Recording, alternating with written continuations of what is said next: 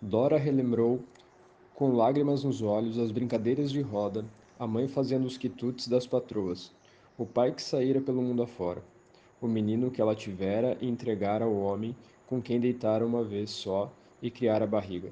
Relembrou a cantiga infantil, foi na fonte do tororó, a Dora que há de ser sempre meu par.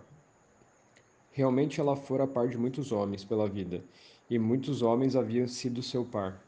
Tudo muito bom.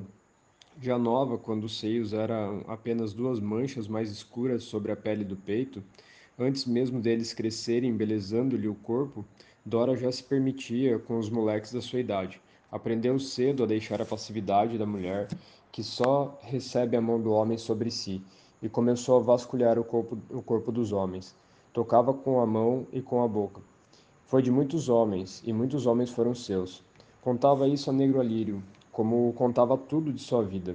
A fome, o pai que saíra de casa e nunca mais voltara, o espanhol rico que queria casar com ela. Casar mesmo, papel, igreja e tudo. Ela quase casou, mas teria de ir embora para longe, para a terra dele, e não poderia levar a mãe. A mãe já era tão sozinha. Esqueceu o homem, o casamento, a terra dele. Esqueceu tudo. Três meses depois, a mãe morreu. Dora aprendeu a fazer os quitutes com a mãe, cozinhava bem. Casa para trabalhar nunca faltava, nem homem também. Um dia, um homem que estava visitando a patroa achou muita graça em Dora. Dora gostou dele. Parecia o espanhol. Deitou-se com ele, depois de haver deitado com tantos homens, depois de haver deitado meses e meses com o espanhol e nunca haver pensado sequer em ter filhos, se descobriu grávida. O homem, de tempos em tempos, visitava a família. Viu a barriga de Dora. Perguntou se era dele. Dora confirmou. Tudo certo? Tudo bem.